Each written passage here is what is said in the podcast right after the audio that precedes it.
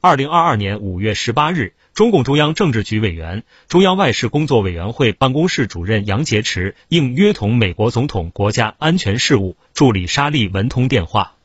杨洁篪表示，习近平主席同拜登总统就中美关系达成重要共识，双方要切实落实好。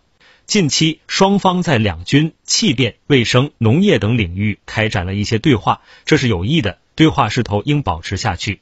同时，必须指出的是，一段时间以来，美方采取一系列干涉中国内政、损害中方利益的错误言行，中方对此坚决反对，并予以有力应对。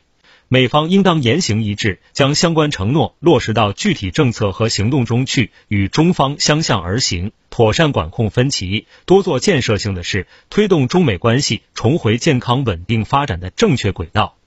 杨洁篪强调，台湾问题是中美关系中最重要、最敏感、最核心的问题。美方多次明确表示，奉行一个中国政策，不支持台湾独立。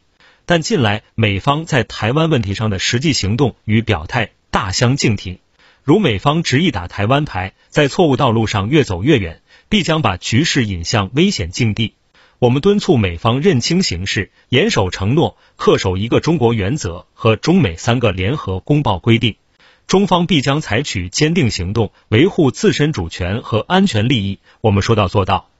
杨洁篪指出，求和平、谋合作、促发展是亚太地区的大事，是民心所向。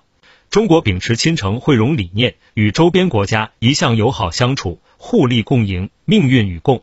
任何出于一己私利、损害亚太地区各国根本和长远利益的行为，都注定走不远，也行不通。